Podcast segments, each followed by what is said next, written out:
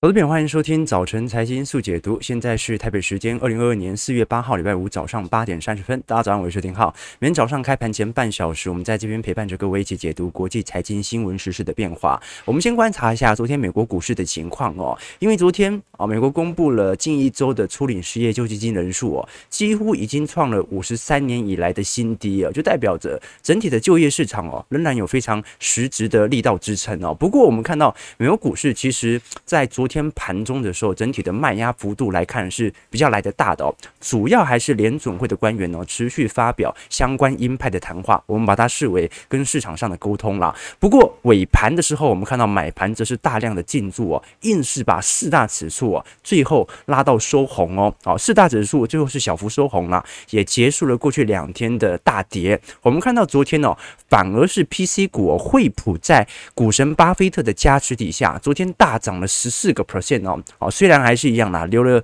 呃不少的上影线哦，但是还是可以看得出来哦，目前美国股市的呃整个盘面的族群轮动的速度仍然十分强烈哦，啊，过去一段时间反弹最为猛烈其实是科技股哦，但这一波啊下杀最为猛烈的哦，也由于这个联总会的紧缩政策步调啊，导致啊殖利率走高之后啊，对于科技股的承压。那么其实市场上更为关注的，在本周哦，我们一直没有提到哦。因为对于内部局势哦，没有一个太明显的了解哦，主要是上海的疫情哦。这一次我们看到，在过去几天当中哦，上海市新增本土的新冠确诊病例哦，基本上已经超过一万八千人，而且。接接近有一万六千人都是无症状感染者啊，啊，所以在这种情况底下，我们看到哦，三月份以来啊，如果以累积啊，我们看昨天是一万，今天呢，啊，就昨天是一万八嘛，然后整个三月份统计以来哦，整个上海市已经超过九万例了，啊，已经超过九万例了，啊，那其中无症状感染者哦，哦，有接近。呃，八点七万例啊，也就是说，现在其实欧盟可能传到中国之后啊，引起重症率仍然不是特别的高，但是中国的态度仍然是全面的进行清零政策哦。那我们之前有跟各位呃做过这个讲解哦，就说本来啦，上海市是从三月底，我就是三月二十八号的时候哦，开始进行这个核酸检测，然后四月五日本来预估啊会全区解封哦，本来是这样啦。就三月二十八的时候是黄浦江以东啊，就浦东啊封城，原定是四月一号的时候结束。那么四月一号本来是以浦西开始封城，本来预计是四月五号结束哦，结果到现在哦，四月八号了。现在整个上海还在封城当中哦，所以现在呃，整个上海的疫情哦，让市场开始感觉到哦，这一次的封城时间可能不如我们想象中的还要来得短。那加上哦，在前两天昆山也开始进行了适度的呃封控措施哦。那我们都知道，昆山是台商，尤其做印刷电路板啊 PCB 的重镇哦，所以你包括。新兴、南亚、台光电、伟创哦，后续都有一些停工的讯息开始传出了哦，所以到底本周有没有可能上海解封呢？哦，这就值得大家来多做一些留意和关注了。因为呃，你说延个一天可以理解，延个两天，现在已经。延个三天了啊，所以到底这个封城措施它会累积到多久的时间点，值得大家来多多做观察啦啊！因为我们以前才跟投资朋友讲嘛啊，这个 Omicron 不管传到哪里哦，都要尽快就医哦，不然过几天真的自己就好了啊！所以到底这个中国的清零政策会持续到什么时候，也是值得我们后续持续来做一些关注的哦。毕竟哦，由于上海的封城哦，已经开始有一点向外输出通膨的因子开始出现了哦。我们看到美国供应链的问题哦，目前也是持续的遭受外在的通膨压力。我们看到，其实美元呃不断的在过去几个交易日啊持续的走升，美债值利率也在走高，但是美元的升值啊似乎也没有快速的抑制住目前呢、由。这个制造业国家啊，这个发展中国家所输入的通膨，我们从这份图表来做一些理解哦。这份图表啊，它简单来讲是美国供应链压力指数的变化，主要分为三个象限来进行探讨哦。我们发现哦，红色线是运输部门的供应链指数，再来是。仓库的呃蓝色线 warehousing 哦，仓库的运输指呃仓库的供应链指数，再是黄色线存货的供应链指数哦。我们看到其实从二零二零年呃中旬之后啊，就在快速的飙高。那其实整个供应链指数啊，在二一年的下半年是有一点见顶的迹象在，但是在去年十二月的时候啊，并没有。啊，如我们当时所预估的下弯，反而在今年三月哦，再度的往上跑哦。也就是说，一直到目前为止，随着时间的增加，美国的供应链问题并没有因此而解决。那很有趣啊，因为欧美已经陆续解封啦，至少你在欧美所生产的制造品啊，照理来讲不太可能有货运不出去的现象。那最有直接来理解、来解释这个原因的啊，这个。因子啦啊，因素啦，就是中国大陆。好，就中国大陆一直到目前为止啊，其实各省啊都有陆续有一些封城措施啊，也影响了相关的供应链的问题。我们在昨天。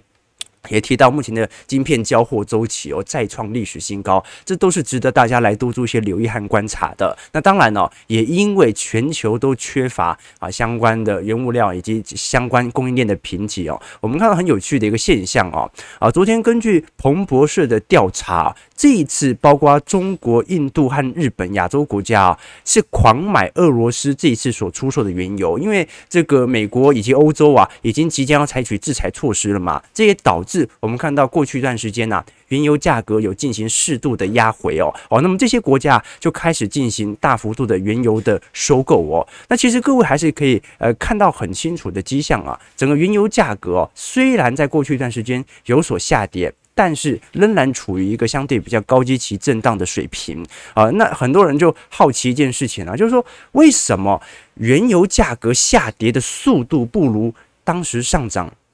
的速度还要来得快？其中一个最直接的原因呢、就是美国的零售商很有可能会选择在价格的上涨期间吸收部分的批发的价格上涨，以保持它的竞争力。所以，美国国家的这个便利店协会哦 （NACS） 哦，昨天还发布声明稿说，当原油价格开始下跌的时候啊，零售商可能会转嫁。一小部分的跌幅，以弥补在价格上涨时所损失的利润呐。简单来讲，就是原油价格上涨的时候啊，它转嫁速度呃有时候会比较快；但原油价格下跌的时候哦哦，它的转嫁速度就会比较慢啊，就不让便宜的油卖到你的手上，这种感觉啦。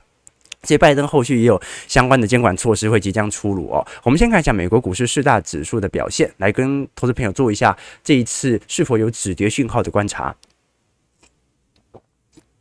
好，那我们看到，不好意思啊，美国道琼工业指数上涨八十七点零点二五 percent，收在三万四千五百八十三点呢。昨天也留了一根下影线，目前守在季线以及月线附近哦，算是一个呃牛市，诶，不能讲牛市啦，反弹比较明显的支撑哦。所以现在这个时间点呢，算是一个重要关卡。为什么？因为月线跟季线才正要做黄金交叉哦。那么黄金交叉之后啊，它可以形成一个短型的。买盘力道，那么接下来就是看中长期均线能否顺势的让股价有所一个中长期的支撑了。大家看一下标普五百指数，标普哦，昨天还守在月线以及季线之上哦，上涨十九点零点四三 percent，收在四千五百点哦。整体走势其实跟道琼差不多，也就是说本轮的权值股啊啊，至少至少以传产部门的权值股来做观察的话，卖压幅度没有想象中还要来得大，真的比较重的其实是科技股啊。纳指昨天虽然有上涨。但是仅仅只上涨八点哦，零点零六 percent。都在一万三千八百九十七点呢，一样留了一根下影线啊。但是我们看到哦，这个上方的半年线以及年线的卖压力道看起来还是比较大一点的。那费半哦，已经连续两天收十字线喽，好，所以费半昨天上涨三点四八点，零点一 percent，收在三千一百九十七点哦。整个美国股市的结构格局哦，的确还是科技股、晶片股偏弱的格局。好，但这种格局其实不利于呃美国股市中长期的发展，原因很简。简单，因为美国现在大部分的全值股都是科技股啦，哦，传产股哦，相对的权重没有来的想象中还要来的大。那当然呢，我们今天是四月八号礼拜五，虽然这个礼拜的交易日只有三天哦，但我们跟投资朋友哦，啊，这个每个礼拜都会跟各位导读一本书啊，今天这本书哦，重量级的。啊，叫做《经济学视觉资讯大汇解》哦，这本书哦是彩色印刷哦，里面有大量的图表哦，啊，基本上看书名就知道哦，这本书是针对大量的目前在二零二二年所遇到的经济事件以及经济事件的后续数据的回测，来给各位啊用图像化的方式来作为理解哦。好，所以我以前跟投资朋友讲说，我们作为这个。现代人哦，在文明社会当中哦，就应该要学习两大主要的知识，一个是物理啊、化学啊，啊这些是天文学啊，那后续这些科技发展的基础。我们为什么呃，对于中长期来看的话，不是看好传产股，而是看好科技股呢？因为我们很清楚，从两千年以来哦，驱动美国股市持续创新高的，从来都不是那些安心给你发现金股利、给你领股息的那些企业。真的能够让指数持续创历史新高的，都是那些不管是硬体科技股还是软体科技股，都是尖牙五股，都是 Google、Amazon、Facebook，在台湾都是台积电。所以这种情况底下，我们就可以理解到哦，科技是让我们的资产报酬增长的，几乎是现代时时代哦唯一的方式哦。好，那这是第一种我们要学习的知识哦。第二种我们就要学习的是经济学哦。为什么这么说？我们刚刚提到说，我们学物理学、学化学哦，这个是研究没有人的世界的学问。经济学研究的是什么？经济学研究的是有人的世界里面的规律。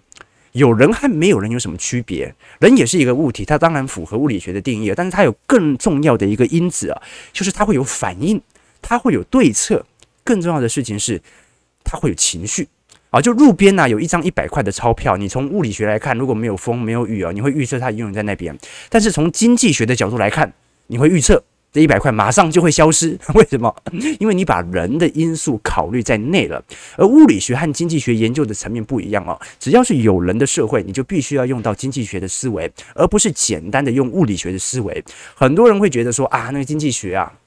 事与愿违的科学啊，感觉好像人永远都会追求利益的这个最最大化啊，所以哦，感觉怎么说都说得通啊，它会落后于物理学。但是我们其实哦，真正在研究啊，尤其是现代人跟人之间的过程沟通的过程当中啊，其实用的都是大量的经济学。那这本书就非常有趣哦，它从微观面到宏观面哦，都来给各位做一个非常具体的解析啊。比如说我们看画面哦。哦，上面有企业身价值多少啊？啊，或者为何央行不能狂印钞票啊？它都用大量的数据来给各位做一个细致的解析啊。所以这本书，呃，这个我野人文化啊，这个真的很大方啊。其实野人出的书出很多这种类似相关视觉化图表的书哦。啊，刚好啊，今天四月八号还是博客来的会员日，对不对啊？通常我浩哥都是在会员日当中啊啊大肆的购买这个书籍啦。所以也欢迎各位啊，如果有兴趣的话，这本书是一个非常好入门了解经济学的书籍啊。那当然了啊，我也跟野人这个硬凹了两本书，哎，这本书不便宜啊，投资朋友这么厚，又是彩色印刷，又这么大本啊，我们凹了两本 抽出送给各位。好，所以我也建议投资朋友啊，啊，如果你很有幸抽到了啊，你应该再多买一本野人的书啊，他们有很多这种图像化书籍的这个。相关的出版品哦，哦，我觉得这本书真的是看起来看得很过瘾呐，对不对哈？这个我们像我们小编啊说，这是他今年收到最喜欢的书籍了啊，这本书他。他已经决定要了啊，什么意思？就是他不喜欢看太多字的书啊，他喜欢看很多图的这样子。好了，那我们继续往下看，八点四十三分，我们待会有机会哦，继续跟各位导读哦。这当中提到的很多啊基础经济学的知识，但是听起来又非常的有趣的哦。我们继续往下看，刚才我们聊到供应链的危机哦，目前包括欧元区的 CPI 哦，在三月份已经上调到七点五个 percent 哦，快要追上美国了，已经创了历史新高的记录哦。这已经是欧元区的通膨率哦。第五个月持续的创高，那么主要还是来自于天然气价格的持续的走高，以及内部的供电危机啊所产生的市场的预期。好，我们看到不只是美国的呃欧洲的天然气哦，包括美国煤炭价格哦，也是十三年以来啊突破了一百美元哦。那现在普遍的投行预估啊啊，在未来十年呢、美国的煤电呢、会持续的下探或者消失至少一半以上啊，这这个是对于未来碳综合的追求。那假设如果啦，哦，这个欧盟和美元呢，呃，和美国能够克服这一次的供应链危机，而持续的往碳中和的方向来走的话，那预估煤炭价格只有可能上涨。为什么？因为它是标准的化石燃料嘛，所以未来呃，这个需求没有大幅改变，而这个。供给越来越少的情况底下，这个价格只会持续的向上跑哦。所以我们看到哦，最近不管是德意志银行啦，不管是高盛还是摩根斯坦利哦，对于欧元区的利率水平的预测哦，现在最为最为鹰派的，其实德意志银行啊，他认为在二零二三年的一月份呢，就会来到正利率区间哦。那么大多数的投行则认为啊，在二零二三年。大概中旬左右啊，才会有开始明显来到正利率的变化，所以值得大家多做一些留意哦。我们看到，其实这一波哦，虽然我们看到标普五百指数和道琼哦，它的下跌幅度没有想象中还要来得大，但是欧股本身的跌幅哦，仍然处于一个相对比较低基期的水位哦。我们看到这张图表啊，是欧洲六百指数啊和标普五百指数的。P/E ratio 的减值哦，我们看到几乎已经来到了，已经超过了零八年的低点了。就是说，现在欧股跟美股相对的便宜位阶哦，其实是过去十七年来所见的哦。各位就可以理解到哦，这个全球的资本逻辑哦，其实随着零八年海量货币宽松之后啊，并没有。因此，让全球的资本市场得利，大部分美国量化宽松印出来的钱都留在美国本土的市场当中了。好，我们再来看一下台北股市的表现。呃，台股昨天主要还是受到费半呃的下压所造成的系统单卖压啦。我们看到金融股啊，昨天反而撑盘的压力，撑盘的这个力度就没有想象中来的大了。昨天最终是崩跌了三百四十三点哦，收了一根大长黑啊，收在全场最低，而且是失守所有均线啊。不过，我们之前也就已经跟各位说明了，因为台北股市目前的均线纠结啊太近了啊，这可能一天跌破一天涨回来都是有可能的，太近了，没有太大的一个呃这个观察的一个重点了哈，因为这个均线基本上已经几乎是纠结了。那么外资的大举提款，昨天是四百四十七亿，三大法人合计卖超五百亿哦哦，那其实台股昨天是真的卖的比较重哦，因为昨天我们看到日股哦跌幅也才一点六 percent 哦。港股跌了一点二 percent，韩股跌了一点二 percent，上海、呃、上证指数啊跌了一点三 percent 哦，昨天啊、台北股市是跌了一点九六 percent 哦，啊，所以跌幅是所有的亚洲市场当中啊跌幅最重的。而我们看到，其实近期哦，如果要亚洲股市最强的，各位一定想不到是新加坡股市哦。为什么？因为新加坡都是金融股啊，啊，它前几大的全职股都是金融股啊，所以啊，各位懂我意思吗？整个东亚在上档的也都是金融股啊，所以你反倒新加坡指数啊，距离历史前高的距离只剩下一小段而已了。那台北股市虽然昨天呢卖压比较沉重，那成交值哦没有想象中来的大。啊，昨天成交值仅仅只有三千出亿哦，啊是三千零九十八亿。然后刚才提到外资卖了四百四十七亿，投信则是加码了十八亿啊，已经连续六天来进行买超。不过我们看到外资的大逃杀，可以看得出来哦，外资在三月哦也终结了连续四个月的净汇入啊，我们到三月就一路卖出了五十九点四亿美元哦。折合新台币是一千七百亿哦，这个是过去一年以来哦外资最大的汇出金额，也就代表着现在现在外资不只是获利了结而已哦，它真的把获利了结的新台币换回美元呐，输回美国本土了。好，所以在整个新兴市场当中哦，就连过去我们看到相对来看卖压比较比较轻的印度哦，在今年以来的卖压幅度也开始比较明显的放大。那我们看到呃关于。三大法人的一个买卖超来做观察，会发现呐、投信过去六天呐、其实已经开始有比较明显的回补力道了。就算我们看到它在三月底的时候曾经适度的进行调节，但是基本上就仅仅就卖这三天而已哦，后续基本上全部都开始买回来了。因此，整个散户的接盘力道仍然持续在增加当中哦。那其中特别明显的，我们刚看到的其实就是八大官股行库哦，基本上官股的券商从三月底哦，股市开始下挫以来就不断。的进行买超哦，现在已经连续四个交易日进行买超了，买超金额昨天哦高达一百零六亿哦哦，所以昨天买超幅度其实蛮大的哦。那我们看到整个八大官股行库所买超的标的哦，主要还是针对一些全值股，像台积电、联发科、联电、长隆、长隆行、零零五零哦，开始进行护盘啊。那昨天外资的买卖超当中哦，一样哦，这个买的大部分还是一些金融股，中信金、星光金、兆丰金、力积电哦。那最值得观察是台币啦。好，昨天台币我们看到哦，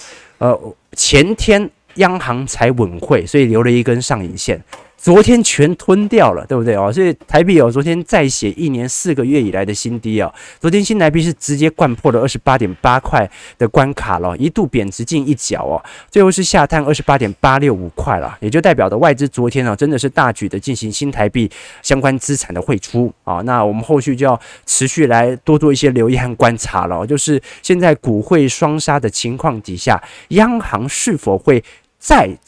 无预警的进行升息措施？来抑制住目前台币的贬值趋势呢？值得做观察了，因为我们看到基本上外资开始出走。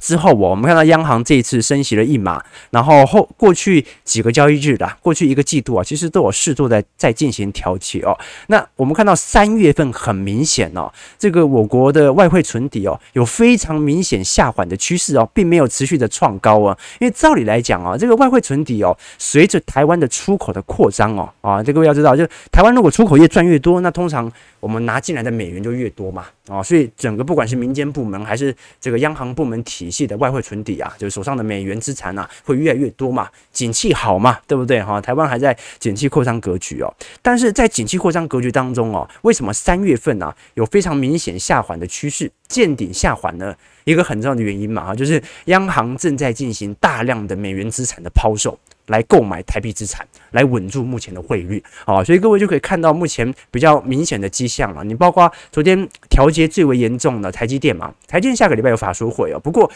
过去来看哦，正常来讲，台积电法说会之前呢，外资通常会做多一波台积电的股价，然后等到法说会当天再卖下来。这一次不一样哦，这一次卖得很凶哦，几乎没有什么太多看好台积电的这个报告出炉。我们看最近比较明显的迹象嘛。所有外资都在调降对于台积电原本当时的目标价，原因为什么？原因是金管会要查啊，这外资很恐慌，怕被查，所以就啊，可能开始调降，因为这个嘴巴说的跟实体的动作不一样嘛，啊，所以我们看到，哎，现在似乎在法说会之前呢，太多台积电的利多效应似乎就没有发生了。昨天台积电跌幅哦，啊，最重啊来自两趴哦，最低收在五百六十六块哦，我们看到已经快要回撤到前波的低点了。那当然，你按照菜市场投资法，那就是五百八以下买嘛，啊，六百二以上卖嘛。这个过去的这个菜市场，这个阿姨的投资法都是这样嘛，好，就是赚这个这个景气当中的一个波段价差啊。但是值得多做一些留意和关注啦，尤其整个台股的确整个景气面啊，在第二季、第三季啊，似乎有所下缓的趋势啊。我们把整个全球半导体的。销售额的预估值哦，来进行观察，各位会发现哦，其实从二一年底到二二年哦，各位会发现哦，它有一点类似那一种一八年到一九年呐、这种开始有所去估值下缓的一个迹象在，而真正的下一轮的半导体销售额的增长力度啊，应该会集中在二零二二年的下半年左右。啊，或者说到二零二三年的上半年，所以很有趣的一个迹象啦。我们过去来说，在外资的预测台积电的目标体系当中啊，如果你要讲最准的是大摩啊，大摩摩根士丹利当时是把台积电的目标价在去年年底的目标价定在五百八十块，那它的理由来源来自于半导体将会这个供过于求，但是后来发现呢、它的结果是对的，但它的依据是错的。就是半导体现在还是 晶片交货周期还是很长啊，但是股价价格并没有因此，呃，这个这个呃，就股价价格它走到了该对的位置，但是它的推论的依据是不对的。那反倒是像是高盛啊、美银啊，那当时认为啊，台积电因为供不应求。所以呢，股价可以接近八百块到一千块，也没有达到啊。他就是他判断的依据是对的，但判断的结果是错的。哦，所以各位就可以理解到，这个股票市场的变化就是如此之有趣啊。就是你对于个股之间呐的猜测啊，往往跟你最后的目标价它没有太明显的联动度。其实各位，我因为像我们有做美股，也有做台股嘛，呃，各位如果。这个看股票市场看久会发现哦，你如果要研究财报，对于美国股市哦，这种流动性比较大的股票是比较有帮助的。你研究台股哦，你把几只全值股给剔掉啊，台积电、联电去掉，开始研究一些啊，你你你研究新兴好了，研究南电好了，你研究一些比较中型的电子股啊。那跟基本面可能可能真的没什么关系，大部分都是筹码的问题。各位懂我意思吗？哦，所以啊，我们研究景气面必须以整个大盘的指数型的 ETF 啊来作为主要操作的对象，就来自于这里，就是研究个股啊，它遭受到筹码面，而且它跟财报的距离啊其实是有一段差距的。但是有一件事情不变，就是景气下滑的时候，大多数股票都必须走跌；景气好的时候，大多数股票都会上涨。所以抓对了景气。你就可以用上帝的视角来看待市场的行情。好了，八点五十五分了，我们最后再来跟各位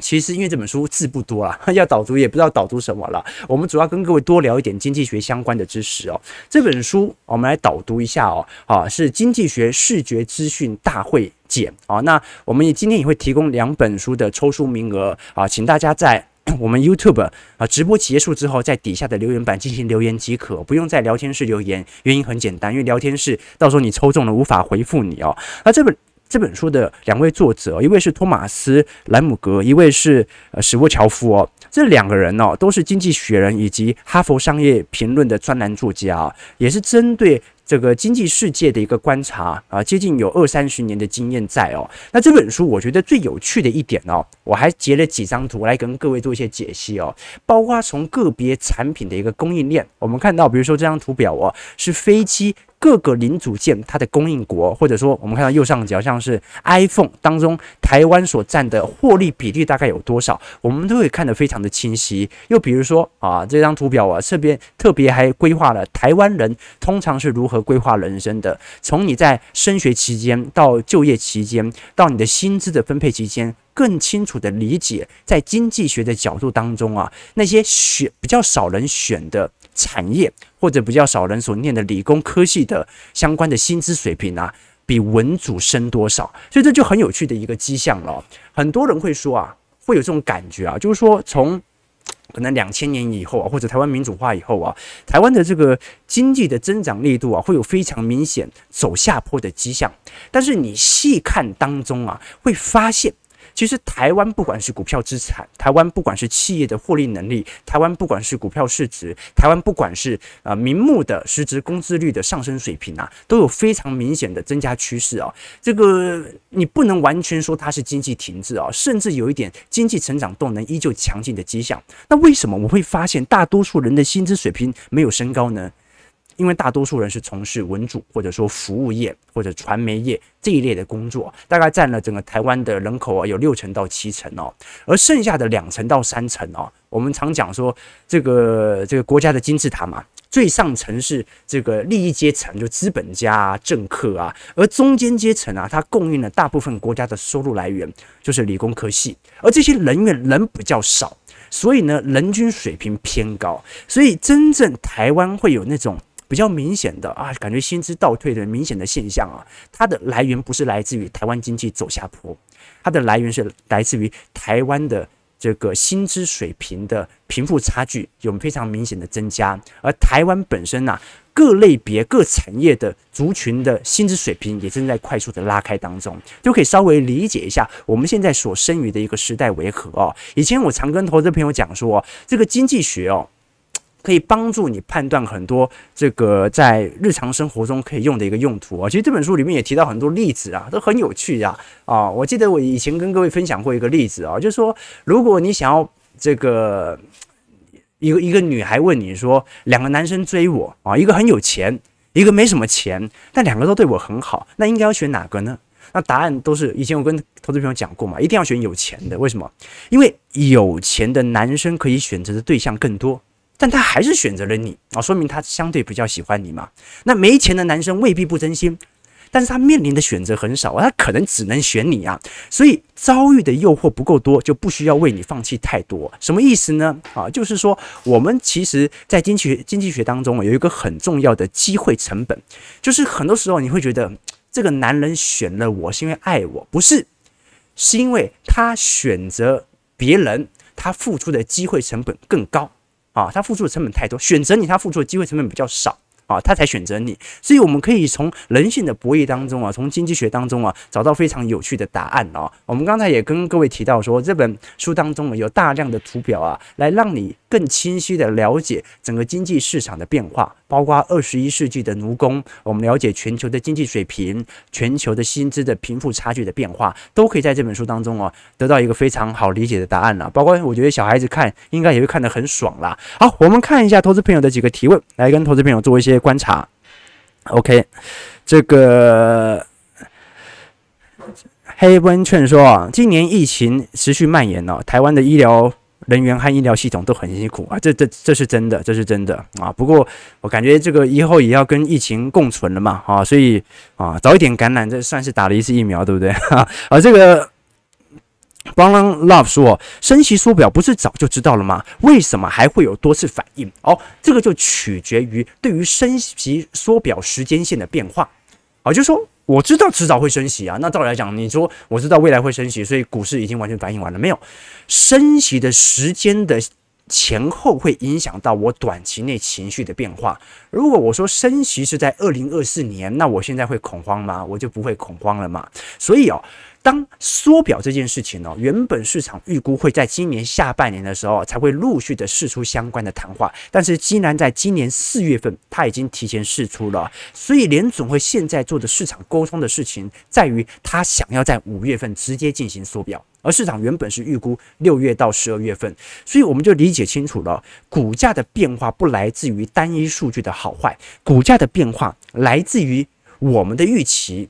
跟他所发布讯息当中的落差，这段落差才是股价的变化。好，我们看到台北股市啊，啊，昨天这个费半的一个买盘力道，今天上涨九十五点啊。昨天台北股市也摔得比较重啊，不过量能预估还是不是很大哦。今天预估量能只有两千五百亿啊，收在一七二。一七二七二啊，那整体整个台北股市的变化，最终哦，其实跟美国股市还是会达成一致啦。虽然最近新兴市场的卖压的确来的比较沉重哦，但是最终其实台股跟美股一样，都会依据着。自己的景气周期啊，开始产生波动。那我们也是下个礼拜啊，继续来跟各位追踪一下全球股市经济格局的变化。感谢各位今天的参与啊！如果要抽书的，记得在我们的直播结束之后再进行留言即可啊。留一些小编喜欢听的话，那他基本上就会抽优先抽你，应该是这样吧？好了，感谢各位今天参与，我们就下礼拜一早上八点半早晨财经速解读再相见。祝各位投资朋友看盘顺利，操盘愉快。